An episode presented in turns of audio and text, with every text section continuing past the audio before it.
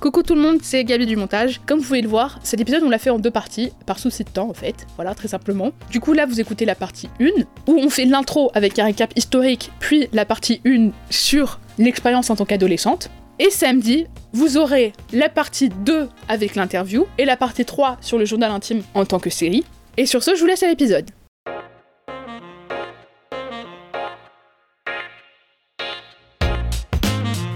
Bonjour tout le monde, bienvenue dans un nouvel épisode de Deux salles, deux ambiances. Je suis Inès. Et je suis Gabrielle, et aujourd'hui, on va vous parler de Derry Girls. C'est parti. Let's go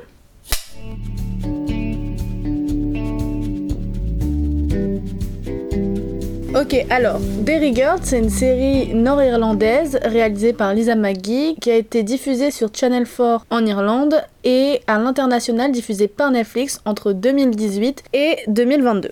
On suit le quotidien d'un groupe de quatre jeunes filles plus leur pote James. James, qui du coup vivent leurs années de lycée dans les années 90 à Derry, au nord-ouest de l'Irlande du Nord. Au cœur de la guerre civile appelée The Troubles, qu'on va vous détailler un peu plus tard dans l'épisode. Et en fait, cette guerre civile, juste pour vous dire euh, la base, c'est une guerre entre les catholiques et les protestants, même si c'est pas vraiment une guerre de religion, même pas du tout, c'est plutôt une guerre entre les pro-anglais et les pro-irlandais. C'est ça, entre les pros Royaume-Uni, C'est ça, qui sont les protestants, voilà, généralement, et du coup les pro-indépendance, et ou réunification de, ça, des de- deux de- Irlandes, des deux Irlandes. qui sont les catholiques. C'est ça. Alors du coup, le groupe est composé de Erin, Claire, Michelle et Orla, joués respectivement par Saoirse Monica Jackson, Nicola Coughlin, Qu'on connaît dans Bridgerton, c'est euh, Penelope. C'est ça. Jamie Lee O'Donnell, Louisa Harland, du coup quatre jeunes filles natives de Derry qui étudient au lycée pour filles catholiques et qui sont de familles plus ou moins modestes. Et du coup la série s'ouvre avec l'addition au groupe de James, le cousin anglais de Michelle, qui est joué par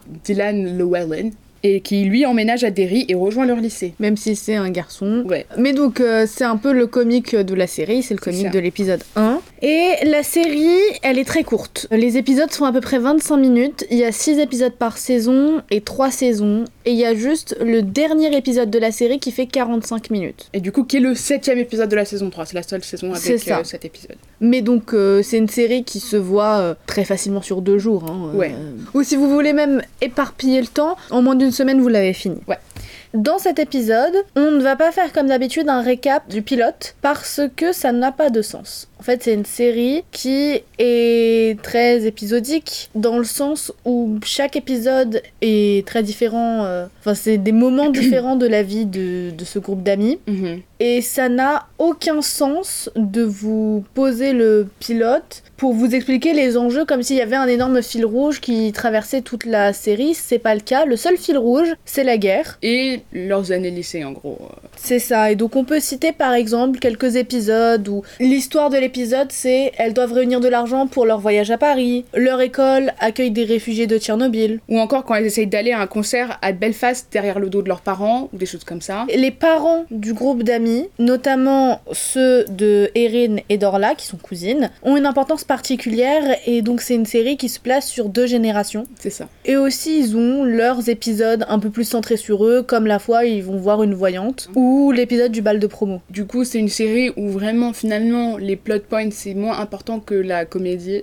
Oui. Genre, parce que du coup, la série. Enfin, ma mère l'avait regardée, mais je l'ai découverte surtout sur Tumblr, parce qu'elle était très populaire euh, sur Tumblr. Mais j'étais là, genre, ça a l'air drôle, les gens font plein de gifs dessus. Ça. Mais dans cette série, il y a vraiment des moments de tension, des moments de révélation de certaines Mhm. choses, des choses qui se passent, Ouais. qui je pense font moins mal ou surprennent moins ou font moins plaisir si on a déjà été spoilé. Je suis d'accord. Et donc on en a beaucoup dit, et au lieu là de faire notre grand récap habituel, on va vous faire un récap du contexte historique. Parce ça. que ça, c'est pas un spoil, c'est l'histoire. Oui. Et que c'est nécessaire à la compréhension des enjeux de la série Mhm. et comprendre en fait pourquoi cette série est vraiment très spéciale. C'est ça. Dans le sens euh, très bien. Ouais, c'est positif quand on dit spécial. C'est pas en mode, ah, c'est spécial. Non, C'est pas euh, Eye Candy, c'est spécial. c'est ça. c'est genre euh, un peu dans le sens euh, exceptionnel. C'est ça. Du coup, on y va? Ok.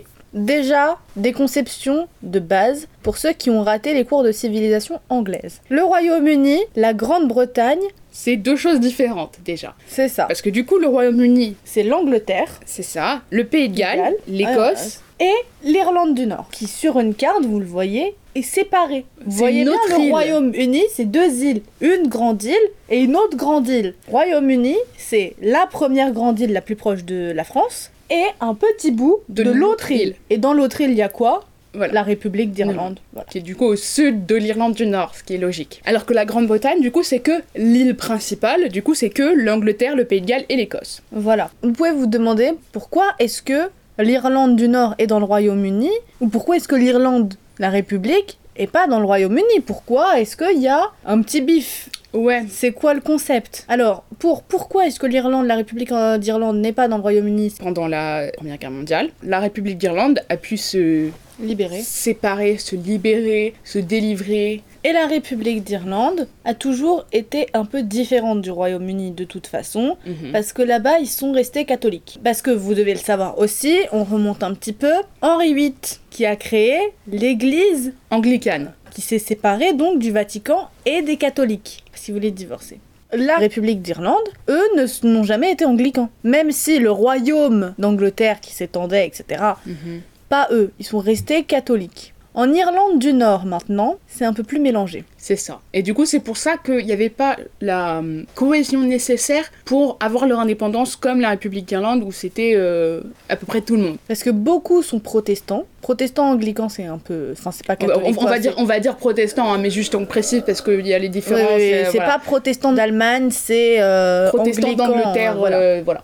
Donc ils sont protestants et catholiques. Et ce mélange, bah, ça crée des tensions parce que les protestants sont loyalistes à l'Angleterre, Voilà. alors que les catholiques ne le sont pas. Voilà. En fait, parce qu'il y a un peu deux, deux teams. Ceux qui sont plutôt modérés pour une euh, cohésion avec l'Angleterre en tant que Irlande du Nord, mais en ayant Un peu un d'indépendance. peu d'indépendance, mais pas l'indépendance complète. Et d'autres qui sont pour la réunification des deux Irlandes, et donc les Anglais, ça dégage. Exactement. Genre on quitte le Royaume-Uni, on adopte l'euro. C'est ça, mais donc ça, c'est ce qu'on dénomme les catholiques. Mais c'est vraiment important de comprendre que ce n'est pas une guerre de religion. Il y a des différences de vie entre les protestants et les catholiques, dont on va parler après, mais c'est pas juste à cause du protestantisme ou du catholicisme, c'est juste parce que c'est un peu ces groupes-là.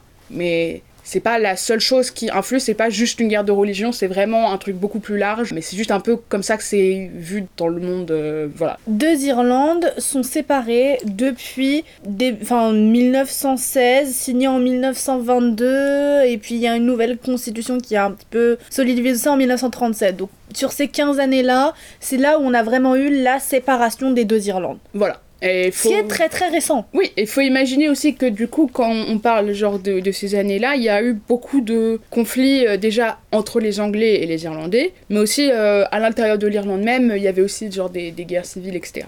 Autre chose à savoir pour comprendre l'histoire de l'Irlande, et Mhm. ça, même si vous n'avez pas fait de cours de civilisation, vous en avez entendu parler, la potato famine. La famine des patates. Pourquoi est-ce que ça s'appelle comme ça, Gabriel Du Dis-nous coup, tout. je vous dis tout. En fait, ce qui s'est passé, c'est que à un moment au 19e siècle, il y avait un problème, il n'y avait pas assez de pommes de terre. Parce qu'il y avait un parasite. Ce parasite, c'est l'Angleterre.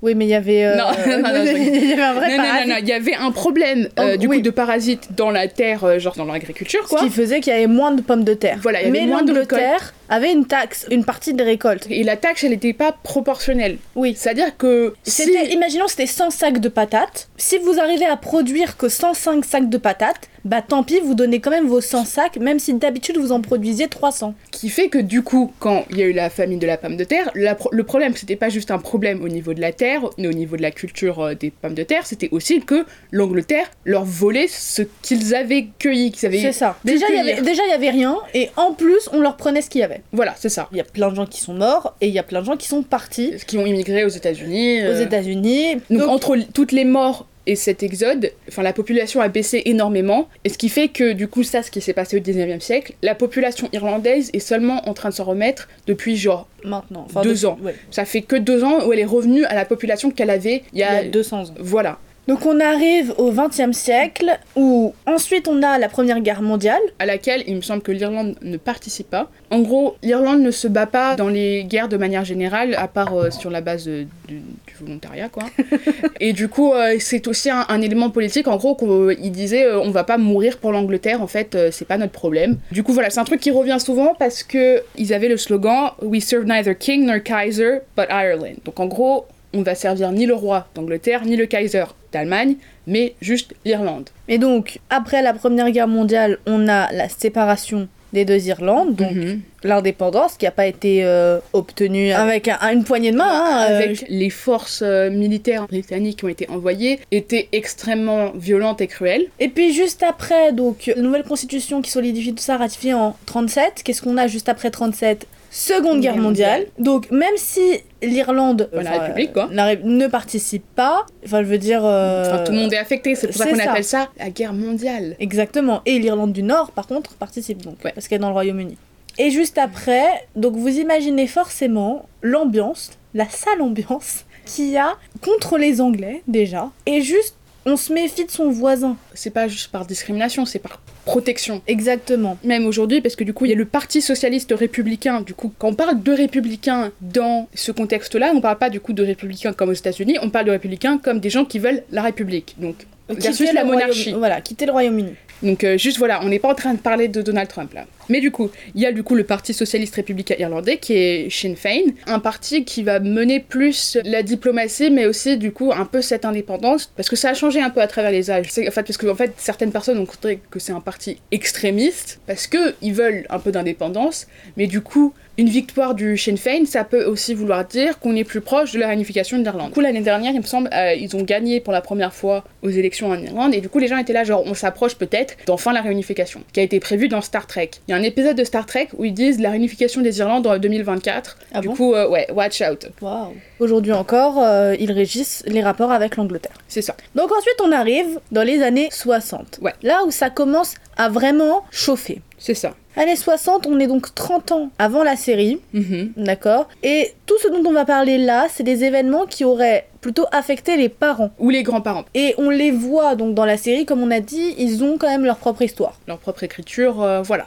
Donc dans les années 60, qu'est-ce qu'on a? Les deux Irlandes sont en train de se rapprocher. On a des discussions autour d'une réunification. Les Anglais et les pro-anglais sont pas très contents. Et du coup, ils forment des groupes anti-catholiques. Enfin, c'est anti-catholique. euh, Anti-réunification, voilà. anti-réunificationniste. v- euh, voilà. Le problème, c'est que du coup, ça va surtout, même sans prendre en compte leur opinion politique, ça va surtout Euh. toucher du coup des catholiques. Genre, euh, c'est vraiment comme ça, parce que du coup, c'est un peu comme ça que les victimes, Oui, les participants sont comptés. Évidemment, il n'y a pas 100% des personnes de confession catholique Mhm. qui étaient pro-réunification. C'est ça. Il y, a- il y a toujours, euh, y a quelques toujours des mauvaises nuances. pommes euh, dans le panier. C'est ça. Le problème, c'est que du coup, quand on parle de personnes civiles, on va compter en catholiques et protestants parce que ben, on peut pas vraiment savoir forcément. Euh. Et du coup, les groupes à l'intérieur de ces communautés-là, du coup, dont on va parler, qui ont été formés après, donc les groupes anti-catholiques, du coup, les groupes pro. On va vous citer beaucoup d'acronymes, Ouais. beaucoup de dates pendant cette partie. Je suis désolée, moi je sais qu'en cours d'histoire, j'ai détesté ça. En- franchement, quand on a écrit ce petit récap historique, on a supprimé plein de choses et on a essayé de s'en tenir au strict minimum. Mhm. Mais là, on est obligé. Et du coup, vous inquiétez pas, on fera pas de quiz après l'épisode. euh, si Bien vous sûr que pas, ok. Bien on fera sûr que quiz si. après l'épisode. Du coup, notez absolument toutes les lettres qu'on vous dit. On va faire un QCM. Rien que dans les groupes, du coup, loyalistes, on a l'UVF, l'UCDC, l'UPV, qui sont des groupes de civils. Oui, c'est-à-dire il y a trois pélos qui se sont levés un matin, qui ont pris des flingues et qui se sont dit on va aller target des catholiques. Voilà, mais je veux dire, dans ces civils, il peut y avoir des policiers, mais c'est pas en tant que policier, Ah c'est oui, oui, en tant que civil. Ils sont là, genre, moi, en tant que citoyen, je- volontaires. j'ai envie de. Voilà, c'est des volontaires. Voilà, parce que du coup, il y a aussi les problèmes avec la police, qui est genre la vraie police. Il y en a un qui est un peu plus vénère que les autres. Du coup, c'est l'UVF. Et pour eux, en fait, on est trop indulgent contre euh, avec les catholiques. Il faut les exterminer jusqu'au bout. Et ils se lancent dans une série d'attentats Mhm. contre l'IRA. IRA, Ouais. l'armée républicaine irlandaise, qui vient pas de naître, elle. Non. Elle existe depuis 1922. Et en fait, parce qu'elle est héritée du coup de la Irish Brotherhood, du coup, qui participait au conflit d'indépendance avant. C'est ça. Et c'est aussi un groupe paramilitaire. Là Si, aussi, c'est un groupe, euh, vous devrez vous sentir heureux parce qu'on va pas faire la grande différence parce qu'en fait il y a beaucoup de genre sous-catégories de l'IRA. C'est On ça. va juste parler de On l'IRA voilà. parce qu'évidemment il y a des, sous-factions etc. Mais là en gros c'est l'IRA versus euh, L'UVF. l'UVF de manière générale. C'est les groupes à retenir là pour l'instant. Le 5 octobre 1968. Qu'est-ce qui se passe? À part le fait qu'on est un peu moins de 5 mois après l'anniversaire de ma mère. Bravo. Et qu'on est 1, 2, 3, un peu plus de 3 mois après l'anniversaire de mon père. Un peu plus de 4 mois après l'anniversaire de ma tante, voilà. Et donc, euh, pour remettre en perspective, pourquoi on dit ça à part euh, le fait que euh, vous donnez des infos sur nous, euh, toujours, hein, c'est pour vous situer vraiment, c'est la génération de nos parents. C'est la proximité déjà. C'est c'est- c'est juste au-dessus. C'est ça. Et pour les filles de la série, C'est vraiment juste au-dessus. voilà. Parce que là on Parce parle qu'elles de- sont nées, euh, elles, elles ont, elles ont 16 ans dans les années 90. hein. Donc, Voilà. c'est pas nous encore, c'est Oui. un peu avant. C'est ça. C'est nos grandes cousines si vous en avez. Et donc ce 5 octobre 1968, une marche organisée contre l'UVF qui est interdite est violemment réprimée par la police. Parce qu'en fait, du coup, dans ce conflit, à part du coup les paramilitaires euh, genre, formés par des civils, on a du coup la police de l'Irlande du Nord, qui est genre une police britannique en gros, Oui. Genre euh, envoyée de l'Angleterre, qui est formée que par des protestants en gros. Mais on veut pas dire en mode il y a que des blancs dans la police, euh, parce que c'est pas vrai, tu vois. Non, c'est vraiment il y a que des protestants, il y a pas de catholiques dans cette police-là. On fait aussi imaginer ce que ça crée niveau euh, ambiance pour les catholiques, quoi. 77 blessés. Quelques mois plus tard, le 4 janvier 1969, dans la nuit, après l'attaque d'une manifestation par des loyalistes, donc les protestants qui attaquent une manifestation encore une fois contre l'UVF qui est organisée par les catholiques, le quartier du Boxside. C'est un quartier qui était très catholique. Enfin, il y avait ça. beaucoup de catholiques qui habitaient là, majoritairement des catholiques qui habitaient là, est envahi par la police. Donc ce sont les protestants qui attaquent la manif, C'est ça. ce sont les catholiques qui se font envahir par la police. C'est ça. La population donc se soulève contre cette injustice, je pense Mhm. qu'on peut dire le mot, hein, Ouais. et elle érige des barricades tout autour de leur quartier, fondant la ville Free Derry. Voilà. Derry Girls, Derry. La ville officiellement s'appelle Londonderry. Rattachée donc à l'Angleterre. Voilà, à, à Londres, si vous ne connaissez pas le mot London. Et ça, on en parlera dans d'autres épisodes, je pense, mais l'importance des noms, Mhm. l'importance des mots, Mais c'est c'est important. significatif, quoi. c'est ça. Et les, donc les habitants de Derry, où il y a le quartier du Boxside qui est majoritairement catholique, l'appelaient Derry. Pour virer le London. C'est ça, et donc c'était euh, pro-Irlande réunification, voilà, anti-anglais en tout cas. Et du coup, rien que par le fait qu'ils ont appelé ça Free Derry et pas Free Londonderry, c'est, voilà, la signification, c'est genre, euh, on est indépendant, non seulement on est free de vous, là, où on est dans notre pays, mais on est aussi, on est free de l'Angleterre, euh, voilà. C'est Et ça. parce qu'on voit le panneau dans la série.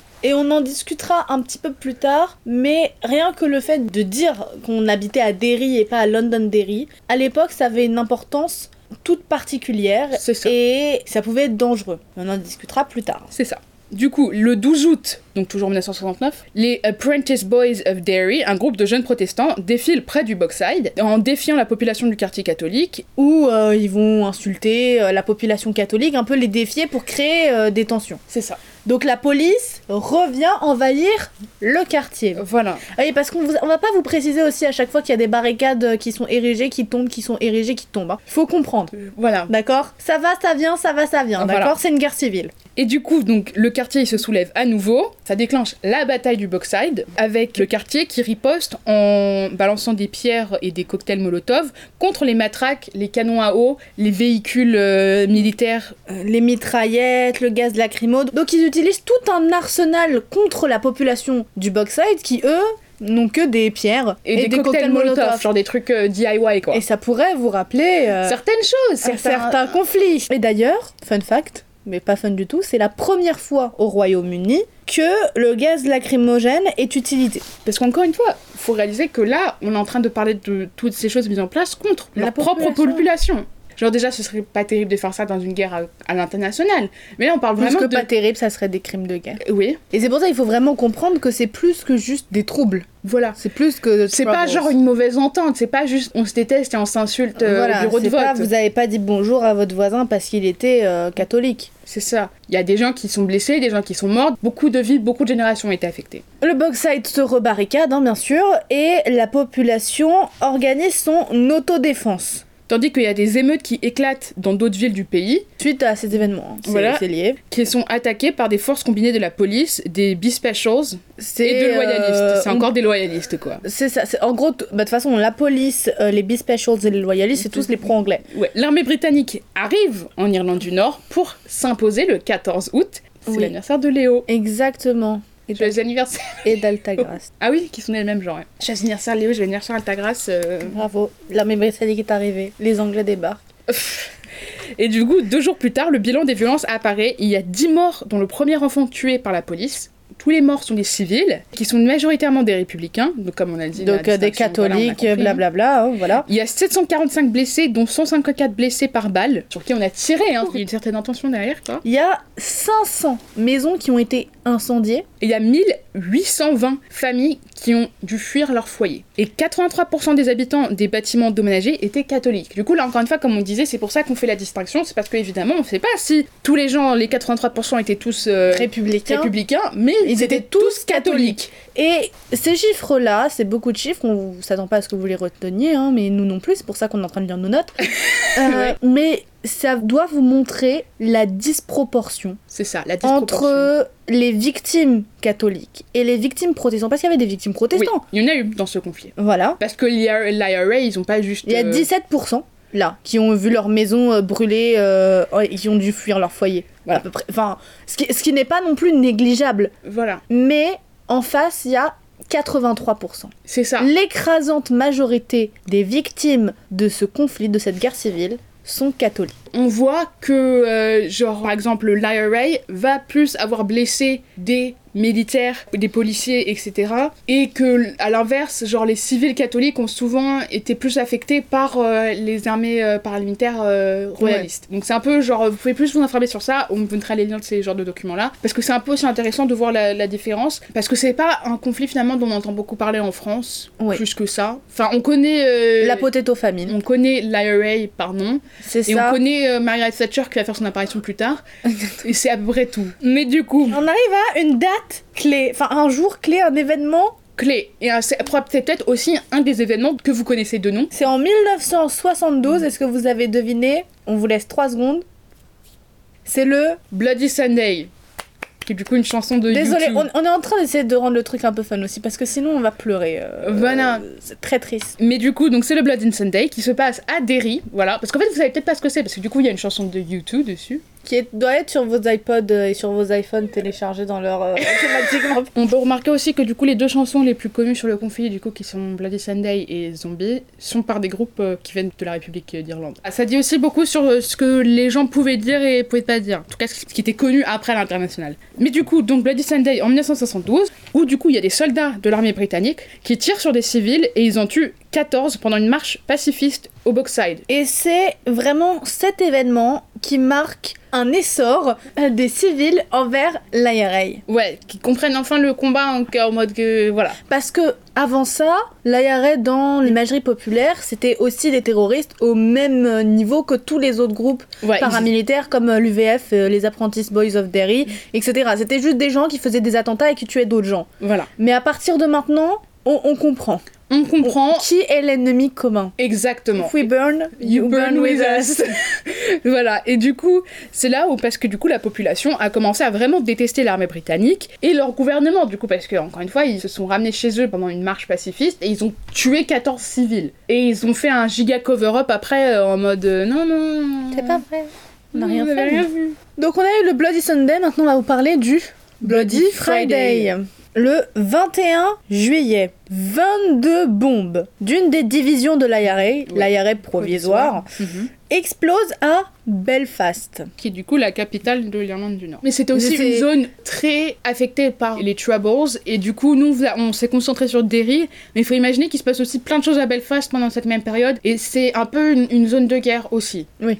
Et du coup, les 22 bombes, elles font 9 morts. Et 10 jours plus tard, en réponse à ça, 21 000 soldats de l'armée britannique, soutenus par des blindés, c'est des tanks, hein, Ouais. envahissent les quartiers catholiques et détruisent toutes les barricades érigées par la population. Mhm. C'est ce qu'on appelle l'opération Motorman. Et du coup, on compte pendant cette période-là un ratio de 1 soldat britannique pour 50 civils, qui est le plus haut ratio dans l'histoire de guerre contre insurrection. Il me semble que c'est genre de l'histoire du monde, c'est pas juste Oui, l'histoire oui, oui, oui. du Royaume-Uni. Vous vous rendez compte quand même qu'un Un soldat, pour 50, personnes, c'est un soldat pour deux classes de lycée. Enfin, même pas. Un peu moins, hein, parce que oui, ouais. on a 30, 30 à 35 élèves, oui. Mais bon, voilà quoi, c'est. euh, vous, vous imaginez? Voilà, ça fait beaucoup. plus de soldats qu'il y a de surveillants dans des lycées. C'est vrai. Parce que dit comme ça, 1 contre 50, vous dites, bon, en vrai, ça va, c'est pas. Mais 50, c'est quoi? On compte les enfants, hein? On compte les bébés. C'est ça, C'est on pas, compte euh, les vieux personnes, les vieilles personnes. pas, c'est pas 50 personnes qui pourraient se battre contre une oui, personne. c'est pas 50 personnes de l'IRA en face. hein. Non, non, non, c'est 50 euh, Civils. civils. malades, euh, à moitié qui. mourants et juste nés, hein. C'est tout le monde. Du coup, là, on va skipper un petit peu. Et entre 71 et 75, il y a énormément, du coup, de- d'emprisonnement. Ouais, et des, des gens qui sont emprisonnés sans charge aussi. C'est ça. Encore qu'ils sont juste ça foutus en prison vous, sans procès. Ça peut vous rappeler euh, Quelque chose. quelque chose de très actuel, n'est-ce pas? Euh, Dont on va parler. On va parler On- beaucoup on de la parler. Palestine ici, de toute façon. Disons le mot maintenant. Voilà. Si vous êtes sioniste, partez. Enfin, vous- enfin, ou restez, changez peut-être d'avis. Mais euh, Désolé, on va en parler de toute pas- façon que vous soyez là ou pas. C'est ça, et puis c'est pas, peut-être pas bon podcast pour vous, je suis désolée. Mais donc, on compte environ 17 fois plus de catholiques emprisonnés que de protestants loyalistes. C'est ça. Donc, encore une fois, La disproportion. voilà. Et ça, ça peut aussi vous rappeler certaines choses à propos de ce qui se passe aux États-Unis par rapport aux personnes noires particulièrement qui se font emprisonner à des taux beaucoup plus élevés que euh, leurs euh, compatriotes blancs. En France aussi. hein. Puis, en fait, euh, les liens qu'on vous fait avec les États-Unis, avec la Palestine, c'est pas des liens qu'on sort de notre ouais. chapeau. Il y a des véritables conjonctions Ouais, entre, entre ces événements qu'on va un petit peu plus développer tout à l'heure. c'est ça. C'est pas juste parce que on doit parler de la Palestine parce que ce qui se passe en ce moment. hein, euh, c'est on en parle parce qu'il y a un véritable lien. Il y a un véritable lien que, qui est fait par la population même de cette époque-là. hein. C'est pas juste nous. C'est ça. euh, voilà. C'est pas une interprétation. hein, C'est la vérité de ce que eux ils ont dit. C'est leur vérité qu'on rapporte. Voilà. Et du coup, pendant toute la durée de son mandat en tant que première ministre, Margaret Thatcher, qu'on adore aussi, ouh, bravo Maggie, ouh, euh, la girl boss originale, elle a refusé toute discussion Diplomatique. Voilà. Pour Elle a apaiser cette période. Et elle a juste dit ouais, euh, l'IRA c'est des, c'est des terroristes. terroriste et le reste c'est pas mon problème. Et je ne négocie pas avec les terroristes. Et, voilà. Vous vous rendez compte quand même C'est vraiment dire oui non mais il y a beaucoup de morts, euh, je m'en fous, euh, moi c'est pas mon c'est pas c'est mon pas mon dos. problème. Moi je veux juste fermer euh, des mines et appauvrir des gens et faire ça. voilà, Elle était occupée à, La à dame girl de fer. quoi. la vraie. Plus en métal que la tour Eiffel. Attends, est-ce que je t'avais raconté le truc avec la. la... Il y avait. Parce qu'en gros, tu vois les, les inspirational quotes. Parce qu'en fait, il y a des gens sur internet qui sont amoureux de Margaret Thatcher. Et genre amoureux politiquement. Genre, euh, ils sont pas en train de sortir sur Margaret Thatcher. Mais du coup, donc, euh, qui postent des citations de Margaret Thatcher, qui postent genre des photos d'elle en mode waouh. Et un jour, il y en a un qui avait posté une. euh, inspirational quote de Margaret Thatcher qui disait euh, I only need to be lucky once. You need to be lucky every time. Je dois seulement être chanceux une seule fois. Et vous devez être chanceux à chaque fois. Et en fait, ce qui est drôle là-dedans, c'est que c'est pas une citation de Margaret Thatcher. Non, c'est une lettre que l'IRA a envoyée à Margaret Thatcher pour dire que Elle, elle devait être chanceuse. ah, pour éviter chaque tentative sur sa vie, et eux, ils avaient besoin d'être chanceux qu'une seule fois. Et je trouve ça très drôle que quelqu'un ait pris ça pour une inspirational quote, en mode Waouh, Margaret Thatcher, c'est trop deep ce qu'elle dit, alors que c'est juste pour dire on va te buter hein, d'un moyen ou l'autre, madame. Mais du coup, finalement, ils s'y sont pas arrivés, donc euh, c'est triste. hein. Mais voilà, enfin, c'est pas. Voilà, on va, on, va, on va pas défendre Margaret Thatcher, elle a fini par mourir, on peut être content. Mais du coup, J'avoue, vous pouvez aller pisser sur sa tombe si ça vous intéresse. Euh. Je vais vous mettre l'adresse dans les pour aller plus loin. euh, avec la tombe de Ronald Reagan. Exactement. Nous savons. Ensuite, on va sauter un petit peu. On arrive en 1992 et Bill Clinton, qui est alors que candidat à l'élection euh, des États-Unis, Mhm. l'élection présidentielle, apporte son soutien aux républicains irlandais et il critique les interventions britanniques en Irlande du Nord. Et vous pouvez vous dire, ok, fin basique quoi, mais à l'époque c'était vraiment un, grand truc. Parce que c'était une certaine reconnaissance internationale, Ouais. alors que c'est quelque chose qui dure donc depuis les années 60, ça fait 30 ans, et aucun membre de la communauté internationale n'a jamais pipé un seul mot, Ouais, ils s'en foutent. alors qu'il y a des gens qui meurent et que c'est vraiment très dangereux, et enfin c'est une situation qui est grave. Qui est grave. Et là, la reconnaissance des États-Unis en plus, Ouais, en tous les cas, la plus, plus grande puissance mondiale d'un candidat à l'élection présidentielle, mais quand même. C'est quelqu'un qui va avoir beaucoup d'oreilles sur ce qu'il dit. Et Parce qu'en fait, il y avait des gens qui en parlaient à l'international, évidemment. Mais c'était pas des candidats à la présidentielle, c'était des gens dans des communautés, du coup, des communautés euh, de civil ça. rights, euh, des Oui, oui. communautés mm, Mais politiques, mais, à un niveau plus euh, petit. de personne qui avait le beaucoup de pouvoir, pouvoir. peut-être de faire changer les choses. C'est ça.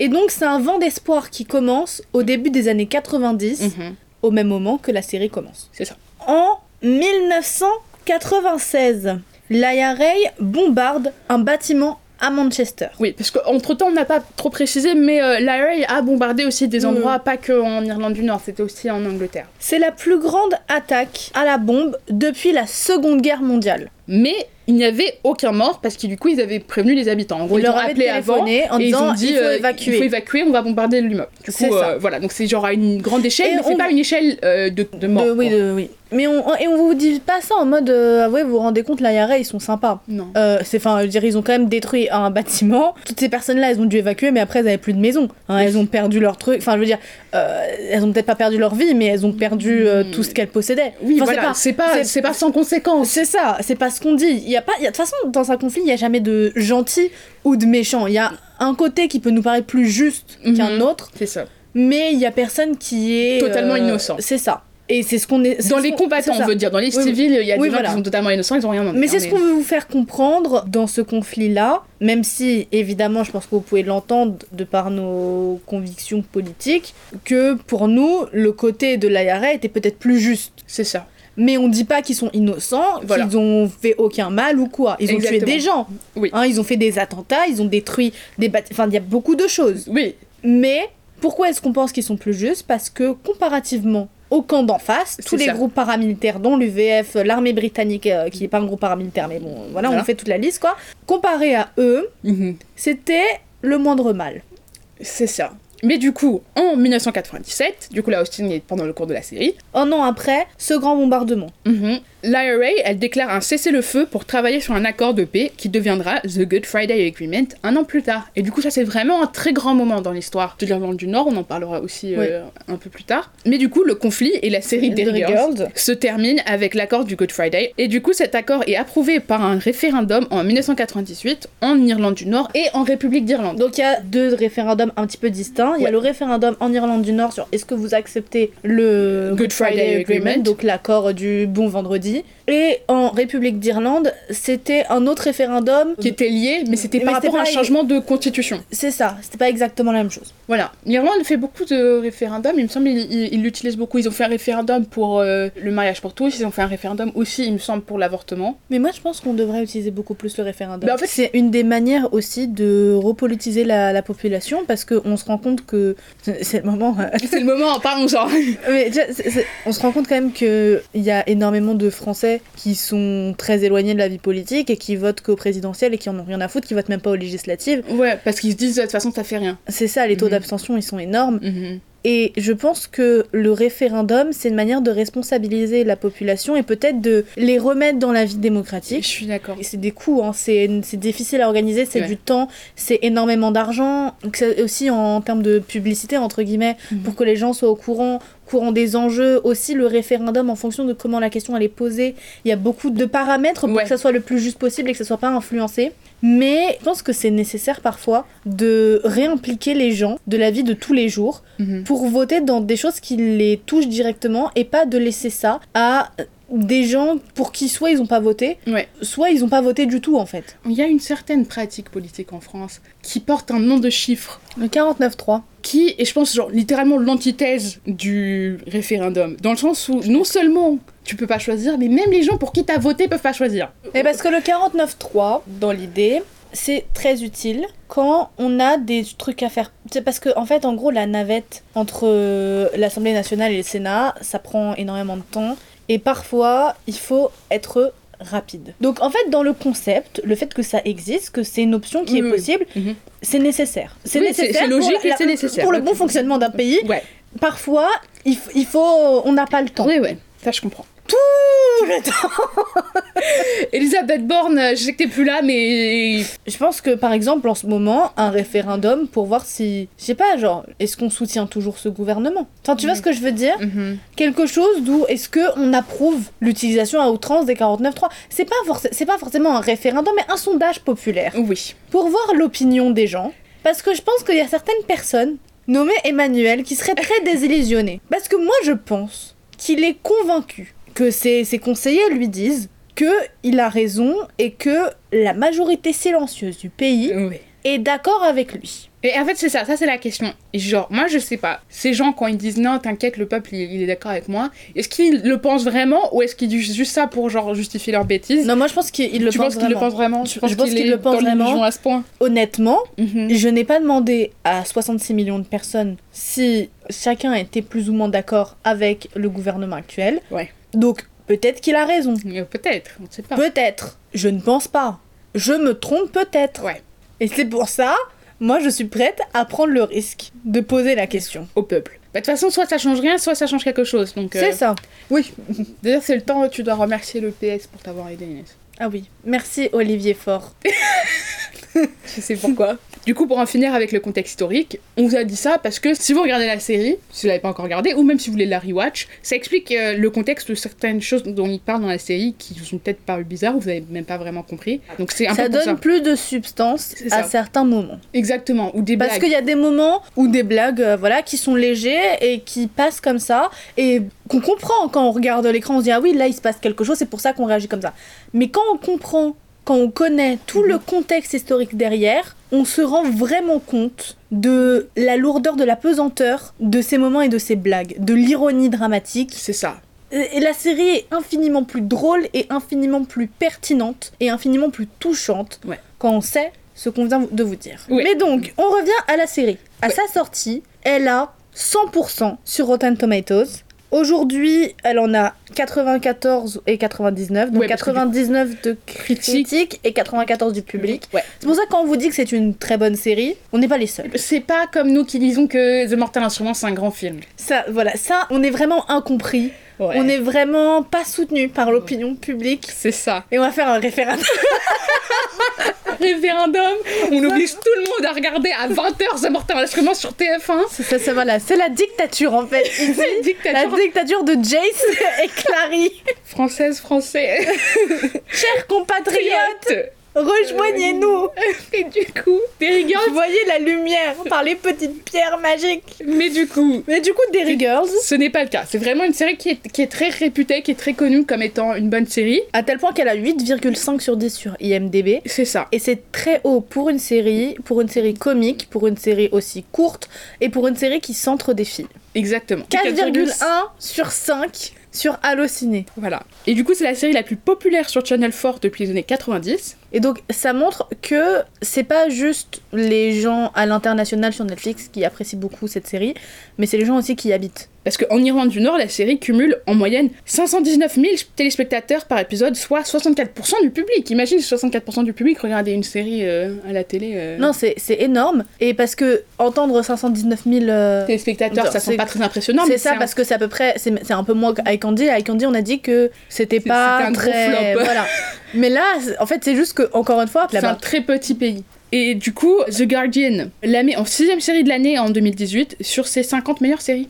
Et pas- 2018, c'est juste après la saison 1. Donc, euh, c'est une série qui a remporté l'adhésion du grand public très vite, tout de suite même. Et du coup, c'est une série très bien considérée. Et moi, juste un truc que j'ai envie de dire. J'ai l'impression que les gens, ils ne comprennent pas que la série, elle parle d'Irlande du Nord. Parce qu'à l'international, encore, je comprends. Mais en Angleterre, le public, il comprend pas qu'on est en train de se foutre de leur gueule, en fait. J'ai l'impression qu'ils se disent que quand ils se moquent des Anglais dans la série, c'est un peu comme nous les Français qui se moquons des Anglais. C'est-à-dire que c'est sur un pied d'égalité. Ouais. Et pas juste euh, vous nous avez oppressé pendant oppress- 200 ans, Ouais. enfin pendant 200 ans, pendant des siècles, et du coup on se fout de votre gueule parce qu'on vous déteste. Non, c'est un peu en mode haha, genre euh, c'est la rigolade un peu entre nous. C'est comme les Algériens qui vont se moquer des Français. C'est pas comme les Espagnols qui se moquent des Français. Voilà. Et du coup, c'est ça qui- que je trouve. Il y a une espèce de dissonance un peu bizarre dans le public anglais, qui sont totalement aveugles à, à l'aspect politique de la série, parce que du coup, ils comprennent pas le contexte historique, parce que On voilà, va il en faut le parler un petit peu. On va en parler un petit peu, mais en Angleterre, l'éducation par rapport aux crimes, nombreux, nombreux, nombreux crimes commis par l'Empire britannique, sont pas enseignés à l'école. Et du coup, les gens, sauf s'ils sont recherchés eux-mêmes,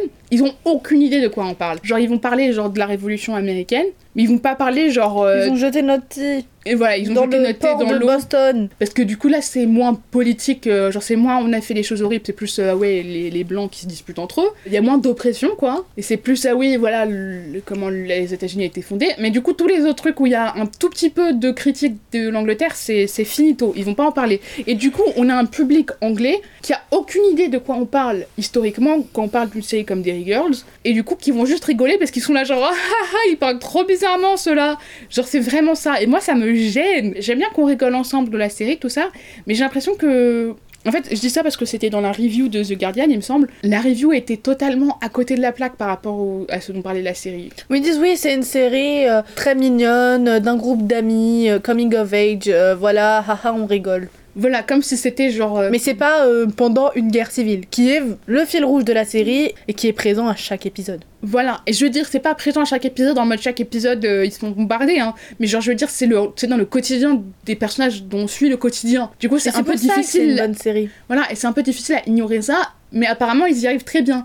Et du coup, ça, ça je trouve ça très bizarre. Et du coup, ça, pour- par rapport à la réception de la série, je voulais en parler, parce que je trouve ça un peu bizarre d'ignorer ça à ce point, alors que, enfin, ils s'en cachent pas dans la série, hein. c'est pas comme si ils en parlaient jamais. Euh, Et dans la série, ils disent on déteste les Anglais. euh, Oui, voilà, mais du coup, moi je pense qu'ils se disent vraiment Ouais. que c'est genre rivalité euh, entre Ouais, ouais. voisins, quoi, genre hi trop drôle. Les roast beef, enfin voilà quoi. Mais euh, voilà, du coup, c'est tout ce que j'avais à dire. Du coup, ne faites pas ça si vous regardez la série. C'est voilà. Dans cet épisode de podcast, on va vous faire trois parties. On a un petit peu l'habitude, vous avez l'habitude, mais celui-là, il va être un petit peu différent Mhm. parce qu'on va accueillir Kiva, une personne nord-irlandaise Mhm. qui a deux ans de moins que les personnages de la série et qui habitait dans un village entre Derry et Belfast, donc Voilà. au cœur de cette guerre civile. Exactement. Tout d'abord, en fait, dans une première partie, on va discuter, Gabriel et moi, de l'expérience de l'adolescence féminine qui est vraiment montrée et exploitée dans cette série. Ouais. Ça va être très intéressant. Et puis après, on passera sur la partie interview. Dans cette partie-là, ça va vraiment être un témoignage d'expérience, un certain éclairage aussi qui va nous être apporté sur les événements. Mhm. Ça va être très intéressant. Voilà. Et on terminera le podcast sur le journal intime Mhm. sous forme de série. Parce que la série commence avec un journal intime, termine avec un journal intime. Ouais. C'est aussi une manière de témoigner des événements de la guerre civile. C'est ça. Et ça va être aussi très intéressant d'en discuter. Voilà, parce que, euh, et ça c'est juste une petite note euh, pour vous, c'était mon sujet de bac à- de littérature anglaise, le journal intime comme représentation historique, du coup voilà, c'est pour ça que je l'ai mis là, euh, j'ai forcé Inès à choisir ça. Donc euh, voilà. Elle a pas eu beaucoup à me forcer. Oh. Mais sans plus attendre, on y va avec l'expérience d'une adolescence féminine.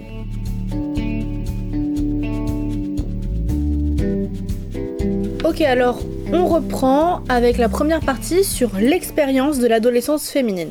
Du coup déjà je pense qu'il faut noter que la série est écrite par une Lisa femme. McGee, Du coup c'est une série qui est plutôt autobiographique euh, sur euh, sa vie en fait. parce euh, qu'elle habitait à Derry aussi à l'époque. que, voilà, c'est vraiment un peu genre c'est son adolescence qu'elle est en train de représenter. Ouais. Et du coup, elle fait un self-insert dans la série, mais avec humour parce qu'il est pas très flatteur. Parce que du coup, Erin, c'est un peu elle. Du coup, qui a, elle a plein de défauts, Erin. Hein, c'est pas. C'est pas Elena Gilbert, le personnage principal, qui est insupportable, mais qui dans la série est vue comme parfaite. Mhm. Là, elle est, en fait, dans la série, elle est vue comme insupportable, et donc à l'écran, elle est vue comme touchante. Voilà, parce que après ils sont un peu tous vus comme touchants, Oui. mais dans le sens où elle n'est pas en mode ah comme c'est mon self-insert, elle est trop intelligente, tout le monde l'aime, etc. Non, elle le fait vraiment. Elle est un peu teubée. Hein. Elle a la grosse tête, euh, des choses comme ça. Mais du coup, Et la série commence, s'ouvre avec elle et se termine avec elle. Voilà, mais c'est le elle un peu pilote. le personnage principal Voilà. du coup. Donc c'est un peu elle qui représente du coup Lisa Maki parce qu'on reconnaît des éléments de sa vie dans la vie d'Erin, genre euh, les parents de Erin sont basés sur ses parents à elle, euh, son grand-père euh, Granddad Joe est aussi basé sur euh, son grand-père à elle, le fait qu'elle aime beaucoup regarder euh, Murder She Wrote comme moi, c'est aussi basé sur sa vie à elle. Donc voilà, on... Arabesque, on va vous en parler bientôt en plus. Oui, je suis désolée. Pas moi. J'ai Mm. hâte de découvrir cette série avec vous. Ok. Voilà, non, parce que j'en parle souvent. euh, voilà, encore une fois, comme j'ai dit dans la présentation, si vous l'avez écouté, j'ai des goûts de mamie. Euh, même si ma grand-mère, elle- même pour elle, elle regarde pas. Mais voilà, c'est une très bonne série, je vous la conseille. elle est très courte en plus, Deux salles, deux ambiances. C'est euh, la salle de la maison de retraite. c'est ça. Et du coup, donc, toute la série suit euh, un certain caractère autobiographique. Et du coup, c'est quand même pas très fréquent d'avoir des histoires sur des ados qui sont genre sur des meufs, qui sont genre des séries légères, genre Oui, et tranquilles, pas la dramatique. j'ai perdu mes parents, donc je deviens le personnage principal. Ou j'ai tué quelqu'un. Ou ma meilleure amie est morte. Ou, ou je me suis violée. Ou bien, genre voilà, euh, genre juste des séries de comédie qui sont, qui sont très normales en fait. C'est un peu ça. qui- Généralement, en fait, cette normalité-là dans la comédie, ça touche des adultes, des jeunes adultes qui ont entre 25 et 30 ans à peu près. Tu vois, Ouais, c'est Friends, euh, How Voilà. Mother, etc. Bah là, c'est un peu ça, mais avec des ados. Et ça veut pas dire que c'est la première fois hein, euh, de That 70 Ah oui. Show, euh, c'est aussi euh, Des des, ados. ados, soit d'autres Freaks and Geeks? Fiction Geek, c'est des ados aussi, mais du coup c'est un peu plus. C'est pas vraiment une comédie, mais ouais. Ah ouais? Enfin, en même, oui un peu, mais c'est très dramatique quand même comme série. ah, je sais pas. Genre ils ont beaucoup de problèmes. Mais donc bon, donc dans les sitcoms, on a aussi des sitcoms avec euh, des ados, mais Ils ont tendance à surdramatiser ça. énormément. Et en fait, ça, c'est un des trucs dont les gens ils parlent de la série quand ils disaient ouais tout ça euh, quand tu regardes une série genre tu regardes genre Euphoria ou tout ça où t'as les adolescentes elles ont une vie genre parfaitement normale mais ça va être genre oh mon dieu c'est dark etc Elles vendent des drogues. elles vendent de la drogue elles, elles couchent dans les vestiaires euh, collectifs. voilà alors que là donc on est à une série qui se passe genre littéralement pendant une guerre civile et c'est un peu là genre fou fou fou on s'amuse C'est ça, c'est très léger. Les problèmes en fait de ces personnages, c'est des problèmes qu'on a vécu en tant qu'adolescente. C'est euh, ah ouais, euh, le mec euh, qui le, Enfin, le caissier du supermarché, il est mignon. voilà C'est des petits trucs comme ça de euh, ah ouais, euh, je me suis disputée avec ma meilleure amie. c'est ça Oh non, il y a les examens qui arrivent. Euh, mes parents veulent pas m'acheter une nouvelle robe. c'est très tranche de vie C'est voilà. très banal. Voilà, c'est c'est ça, c'est très banal. Mais ça veut pas dire que la légèreté doit être confondue avec une absence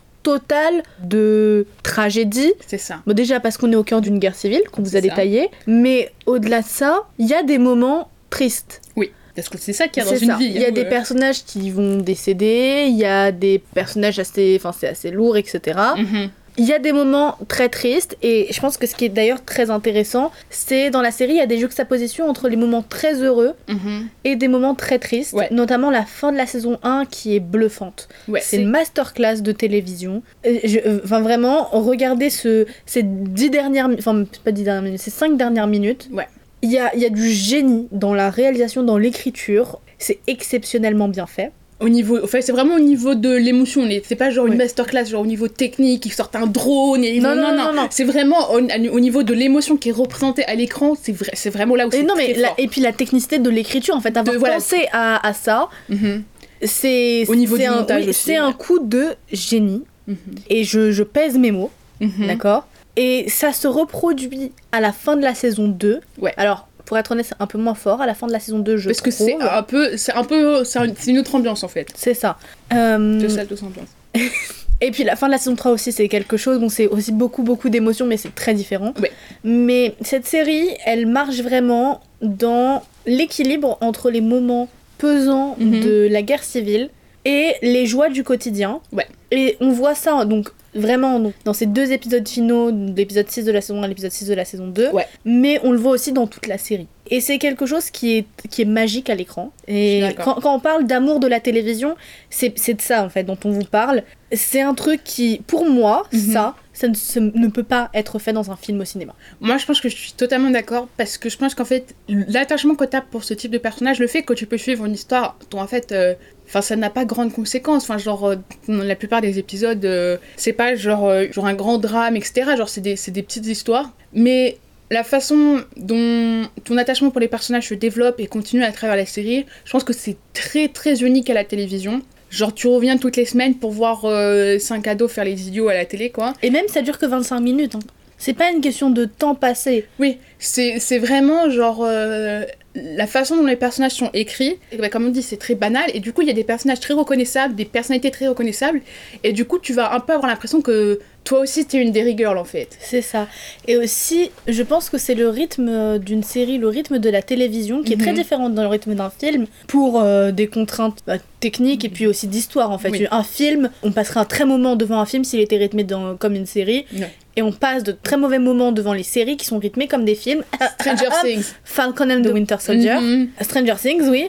C'est juste ça marche pas. Mais quand Ouais. une série, elle accepte le fait d'être une série Mhm. et qu'elle accepte que, pour moi, une série, euh, je sais qu'il y a des. C'est pas un débat, mais c'est mal vu quand on est cinéphile de dire qu'on aime bien les séries parce que la télé c'est vu comme un art un peu moins bien. Moi maintenant, parce que du coup, il y a des grandes séries. Enfin, genre, y a- y a- les cinéphiles, ils vont pas te mal te regarder, c'est dit comme euh, Game of Thrones ou Breaking Bad Oui. ou quoi que ce soit. Mais de base, Surtout les sitcoms. Voilà. En fait, c'est un peu. Il y, a un- il y a un moment, où- mais du coup, comme j'ai dit, ça a changé maintenant, où du coup, la série, c'était un peu genre, euh, genre l'art de, de la plèbe, quoi. C'est un peu, un peu le truc moins bien où genre tu t'amuses, mais ça veut rien dire. Et puis c'est la ménagère en fait euh, qui après euh, sa journée regarde les feux de l'amour. c'est ça. Et donc elle a pas très bon goût en fait. Elle elle regarde ça parce que son Elle a- quotidien c'est de faire la cuisine et le ménage et elle se fait chier dans sa vie et elle a besoin de drama et voilà. Voilà. Ce qui est pas vrai déjà, c'est très misogyne d'avoir cette vision de la vie. Oui, le public visé pour les séries, c'était un peu genre, euh, du coup, la, la femme au foyer. euh, De 50 ans. euh, voilà, et du coup, c'était un peu vu dans, dans cette catégorie-là, et donc ça a changé. Et moi, je pense, ça c'est un peu à part de, de ce qu'on va dire, mais je pense qu'il y a eu un moment, il y a eu une évolution par rapport à, comment les séries elles sont vues, ou même les séries qui étaient sorties avant. Bah, en fait, maintenant que des hommes les aiment bien, c'est considéré comme des grandes séries. Genre, par exemple, quand la série originale de Star Trek elle sortait, c'était un peu considéré comme genre un feuilleton de l'espace, mais c'était genre les, les femmes. euh, Et les enfants. les femmes et les enfants qui regardaient ça et que t'avais Captain Kirk euh, qui se mettait torse nu et que ah ah ah, c'était genre les, les, les pauvres meufs qui regardaient ça alors que maintenant c'est genre un des trucs où genre les mecs qui vont faire t'es une fille et t'aimes Star Trek bah c'est qui Spock? T'arrives à faire le truc. Comment est-ce qu'on dit bonjour en Klingon? Et du coup il y a eu un Comment on shift dit je, je sais pas moi j'ai jamais regardé Star Trek On demandera à Inès. on demandera à Inès, oui, Inès devrait savoir. Mais du coup, il y a eu un shift à un moment où c'est devenu genre acceptable et même euh, reconnu de regarder des séries télé quand les hommes ont commencé à les regarder.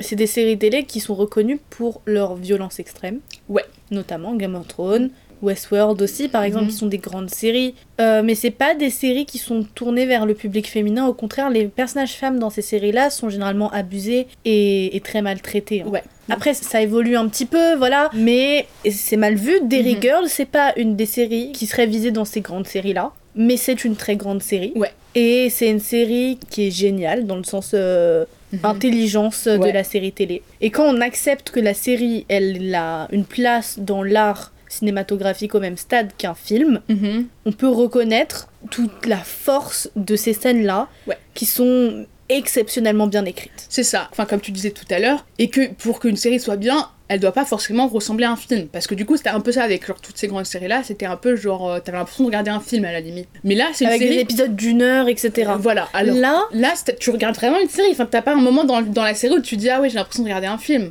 Genre même si le dernier épisode est plus long, il est plus long comme un épisode de série genre plus long quoi, c'est tout. c'est ça.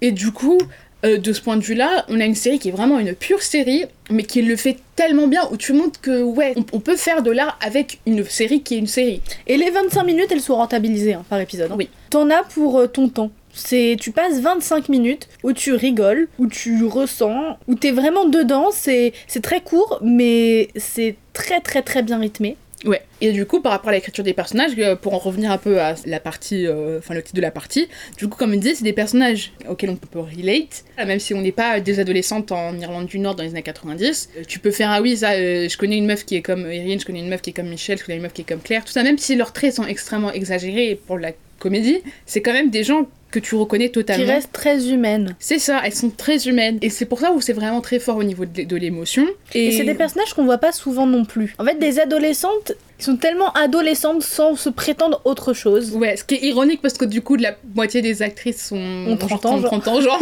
en fait, ça me gêne pas autant parce que, genre, généralement, quand tu vois ça dans les séries, c'est parce qu'ils veulent sexualiser les personnages, surtout les, les femmes. Et Genre élite. élite, ouais. Et du coup, t'es un peu là, genre. oh. Parce qu'on est là, genre, ok, déjà, ils veulent nous faire croire que c'est des adolescentes. Quand tu vois clairement que la personne, euh, c'est bon, là, elle a, elle a un foyer, elle a des enfants. euh, C'est ça, elle a une carte euh, au Seigneur pour entrer au musée. Mais là, du coup, c'est pas du tout, pas du tout un problème pour moi, surtout que comme on dit, elles sont pas du tout genre sursexualisées, etc. Ah et, et du coup, je pense qu'en fait, pour moi, le côté bénéfique d'avoir des actrices qui sont un peu plus vieilles, je pense que elles ont juste un peu moins honte de se moquer d'elles-mêmes en adolescente. Je pense que c'est un, un peu plus difficile Parce pour une adolescente qui est encore dans cette période-là. Et puis c'est des adolescentes dans le côté, elles sont gênantes, elles se prennent Mhm. pas au sérieux, Oui. elles sont silly, goofy, et elles sont, elles sont cringe, vraiment. Enfin, je veux dire, mais c'est mes filles en fait. oui, je suis d'accord, c'est et on filles. les voit et on reconnaît. Et, et nous aussi, on aurait tout fait pour éviter d'aller passer un contrôle un mardi matin. Voilà. Euh, tu vois, nous aussi, on, on aurait suranalysé euh, le merci du caissier qui te tendait tes trucs au supermarché. Euh, Enfin, c'est. C'est très... Nous aussi, on aurait euh, pleuré après une petite dispute avec notre meilleur ami. voilà, c'est des on inquiétudes fait une d'adolescents. montagne du fait de pas pouvoir aller à un voyage scolaire. C'est des petits trucs Mhm. qui sont souvent mis de côté par les adultes. Donc, oh, c'est bon, c'est rien. Ouais. Et c'est vrai que c'est rien, mais à ce moment-là de ta vie, c'est tout, parce Ouais, que c'est c'est tout ça. ce que tu connais. Et dans la série, c'est tellement ça, et elles ont pas honte de le montrer, elles ont pas honte d'être des vraies adolescentes. Ouais. Jusqu'au bout du ridicule. Elle le joue vraiment très bien. Je trouve, que, ça. je trouve que le jeu dans la série est très bien. Oui, je suis d'accord. Parce que ça aussi, c'est un trop de chose. Genre, euh, au niveau du scénario, on en parle, mais je pense au niveau de la de l'acting, c'est vraiment très bien. Le euh, rythme comique, Ouais. des... la manière dont les répliques sont délivrées, Mhm. il y, a- il y y a vraiment quelque chose. Oui.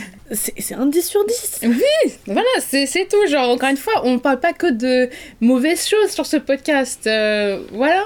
Genre, il n'y a, pas- et pas que juste des choses qui sont un peu litigieuses. Alors là, je pense vraiment une très bonne série. Et, Et je pense que, pour citer le réalisateur de Parasite, si vous dépassez les accents qui peuvent vous sembler un petit peu bizarres, Et franchement, je les trouve même pas si bizarres. Moi, je trouve mais- qu'on comprend très bien. Mais si vous dépassez cette petite barrière de langage qui sont les accents et l'argot, et juste mettez les sous-titres en français en fait. Si vous avez vraiment du mal, vous allez découvrir une pépite. Je suis bien d'accord. Je pense qu'il y a vraiment une honnêteté de la part de la scénariste, du coup Lisa Maggie de la série, et des actrices, où elles reconnaissent le ridicule dans leur comportement, genre en s'en moquant, mais sans euh, pas se moquer d'une manière misogyne. Et c'est là en fait où je pense qu'il y a quelque chose de très bien dans le fait que, enfin, ce qu'on a dit avant, on a un groupe de meufs, ça aussi c'est très rare. Généralement on est avec genre deux meufs et deux mecs pour faire genre, euh, on La va, va mettre les gens en couple. Oui, aussi. Et même des séries qui sont pour des femmes, avec des femmes en personnage principal, style euh, Gossip Girl ou trucs comme ça. Et c'est souvent juste pour parler genre de leurs histoires d'amour avec les mecs, tout ça. Et là, même si ça parle genre de leurs histoires d'amour, c'est pas qu'ils passent pas leur temps à parler de mecs. euh, L'histoire, elle est pas juste elles qui sont en train de tomber amoureuses de- d'un mec et leur histoire d'amour avec un mec. C'est ça. et puis comme on a dit, du coup, c'est quatre meufs et un mec, le groupe d'amis. C'est pas euh, le mec qui va se les taper toutes. Hein. On Voilà. est- On n'est pas dans Gossip Girl. Voilà. Avec Nate, euh, le man whore de la série, c'est lui qui a un body count euh, plus élevé que n'importe qui. hein. Ouh là là. Il, à chaque fois que t'avais un nouveau personnage féminin, elle terminait avec Nate. Oh là là. C'est c'est vraiment. Il est passé par tout le monde, même par Jenny. La petite sœur? Ouais, de Dan. Oh Faut dire les choses. Pourquoi je sais cette information que c'est la petite sœur de Dan On ne sait pas. Mais Gossip Girl est dans la liste. Et pff, voilà, genre c'est vraiment une série qui va prendre le temps avec ses personnages féminins, qui va aussi présenter des personnages féminins différents. Et là aussi, c'est quelque chose qui est pas assez régulier parce qu'en fait, souvent, y s'il y a des personnages féminins, elles vont aussi être un peu genre en, en compétition. Aussi, on dit que c'est des adolescentes, mais c'est pas aussi exactement le même type d'adolescente. Enfin, Mhm. je veux dire, il y a de la diversité là-dedans en fait. Chaque personnage est différent.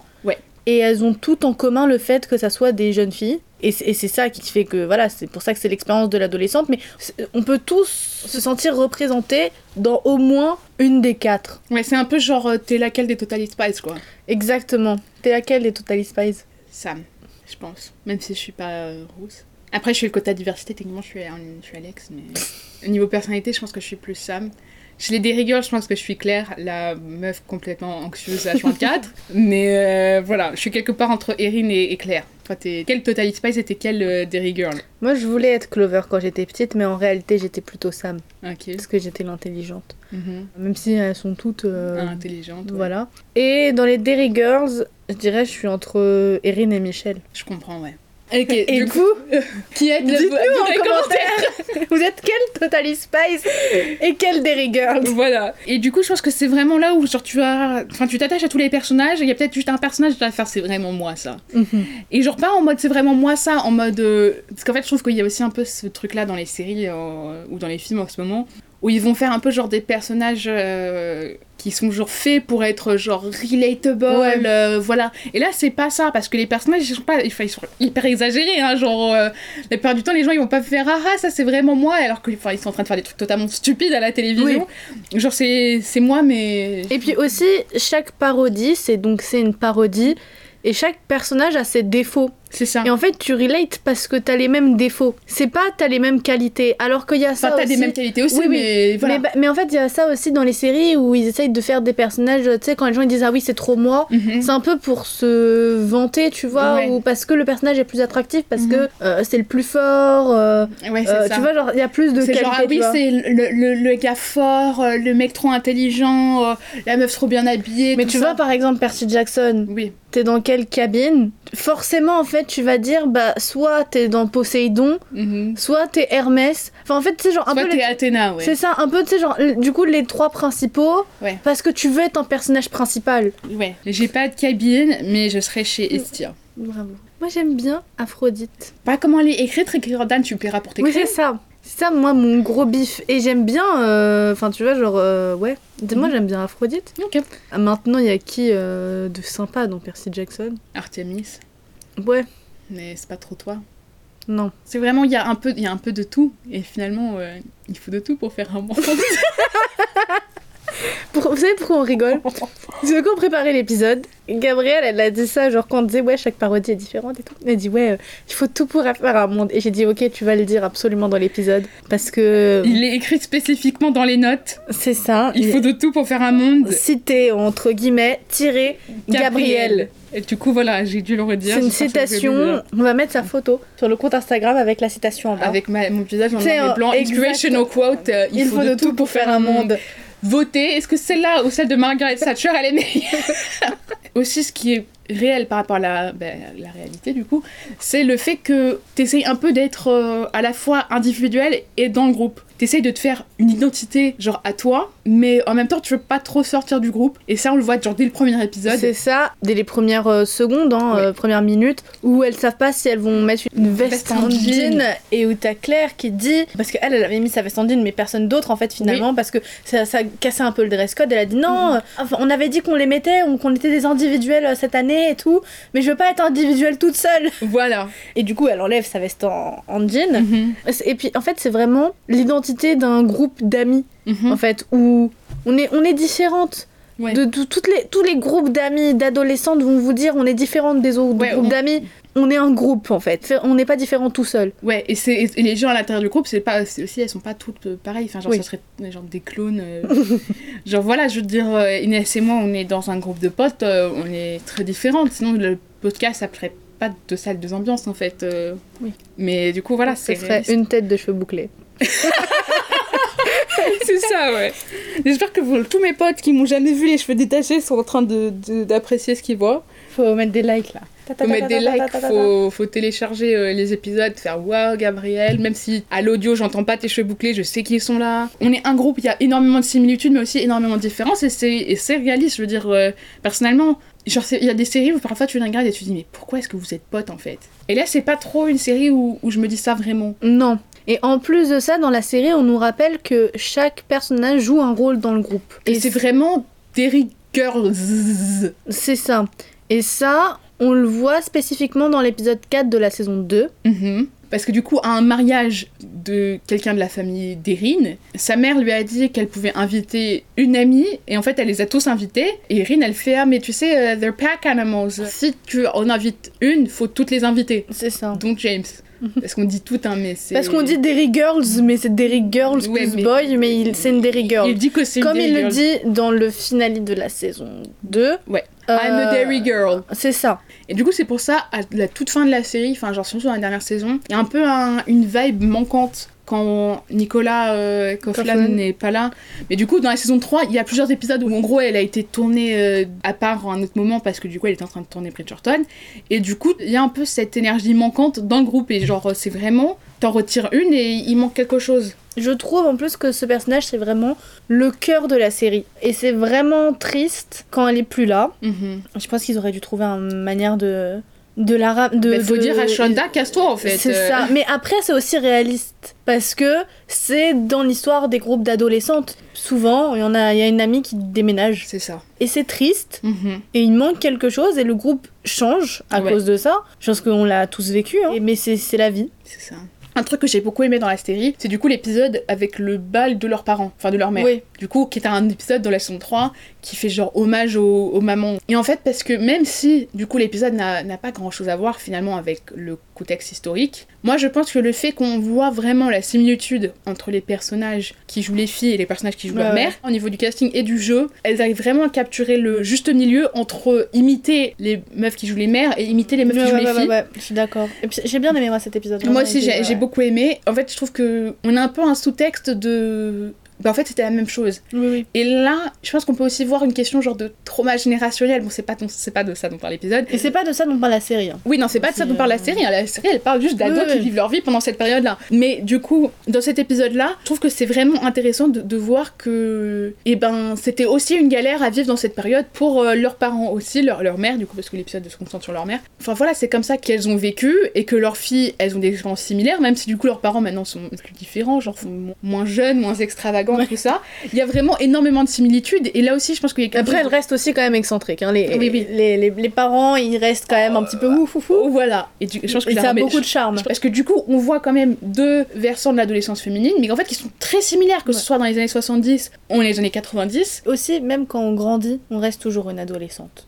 C'est ça, et que du coup, on voit pourquoi leurs mères sont comme ça, et on voit comment elles sont similaires, et on voit, parce que je crois qu'ils ont pas, il y a pas genre une alerte à la bombe, un truc dans l'épisode. Si. Voilà, il y a un truc, en gros, il y a des mesures de sécurité, elles aussi, elles, elles ont ça, et elles aussi, ça les affecte, et du coup, ça affecte aussi leurs enfants, même si, encore une fois, comme on a dit, elles, ça les affecte moins parce que c'était plus calme à ce moment-là. En fait, il y a vraiment le- pas l'héritage, mais un peu ça entre les mères et leurs filles euh, spécifiquement. Les gens, ils ont des relations différentes avec leur mère, mais la manière dont est écrite euh, les similitudes et les différences entre les Derry Girls et les Derry euh, Maman étaient vraiment très bien, c'était très drôle, c'était c'était très humain très aussi. touchant. C'était très touchant. Euh, Enfin, c'était vraiment très cool parce que du coup, on, réhumanise les mères aussi et on voit que on comprend aussi pourquoi elles sont inquiètes et pourquoi elles sont Ouais. excentriques euh, par rapport à la sécurité dans des manières euh, générales. Parce qu'il faut se dire, euh, imagine euh, tes parents, ils ont vécu pendant cette période-là. évidemment, même quand c'est fini, ça va les affecter. Ils vont continuer à avoir certains réflexes. Et puis surtout, il faut appuyer aussi sur le fait que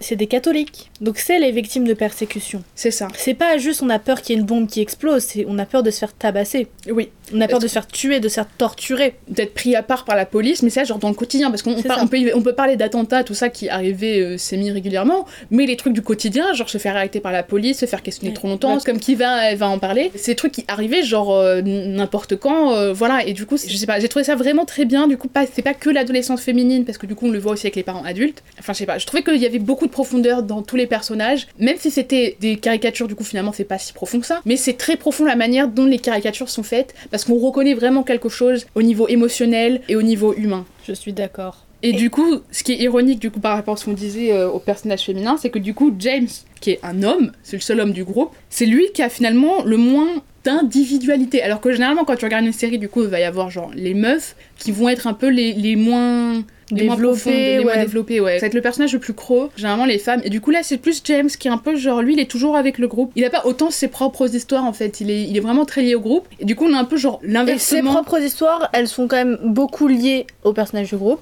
Parce que donc James, c'est le, donc le cousin de Michel. Mhm. Et il est obligé d'aller à leur lycée euh, Oui, parce que c'est un garçon euh, anglais et qu'ils ont peur qu'il se fasse bully. c'est ça. Et donc euh, il a tous, donc beaucoup de ses histoires, c'est par rapport à sa cousine, parce que bah, c'est sa famille. Euh, mais donc c'est quand même Michel. Et puis après, il y a des liens avec les autres personnages euh, du groupe. Mais du coup, voilà, c'est un peu l'inversement du trope qu'on a avec les personnages féminins dans les séries, et ça, c'était c'était bien. Genre, parce que du coup, le James, il perd pas de son importance pour ça. Enfin, genre, euh, James, il devient pas, genre, inutile. Mais du coup, c'est vraiment, c'est lui le comic relief, du coup, qui est, qui est généralement lié à un personnage qui va être marginalisé, généralement. Du coup, si c'est pas une femme, c'est genre un personnage racisé, ou c'est un personnage gros, ou un personnage euh, LGBTQIA+, euh, etc. Et du coup, là, c'est pas le cas. C'est genre vraiment, c'est c'est totalement l'inverse. C'est genre, on a un mec blanc, cis, hétéro qui est là, Anglais en plus. et anglais. Et c'est lui le personnage marginalisé, du coup, parce qu'il est là. euh, Et ça change. Et c'est très drôle, du coup. Néanmoins, il y a quand même un point qui est un peu péjoratif de critique sur la série, Mhm. qui est que du coup Claire, donc Nicolas Coughlin,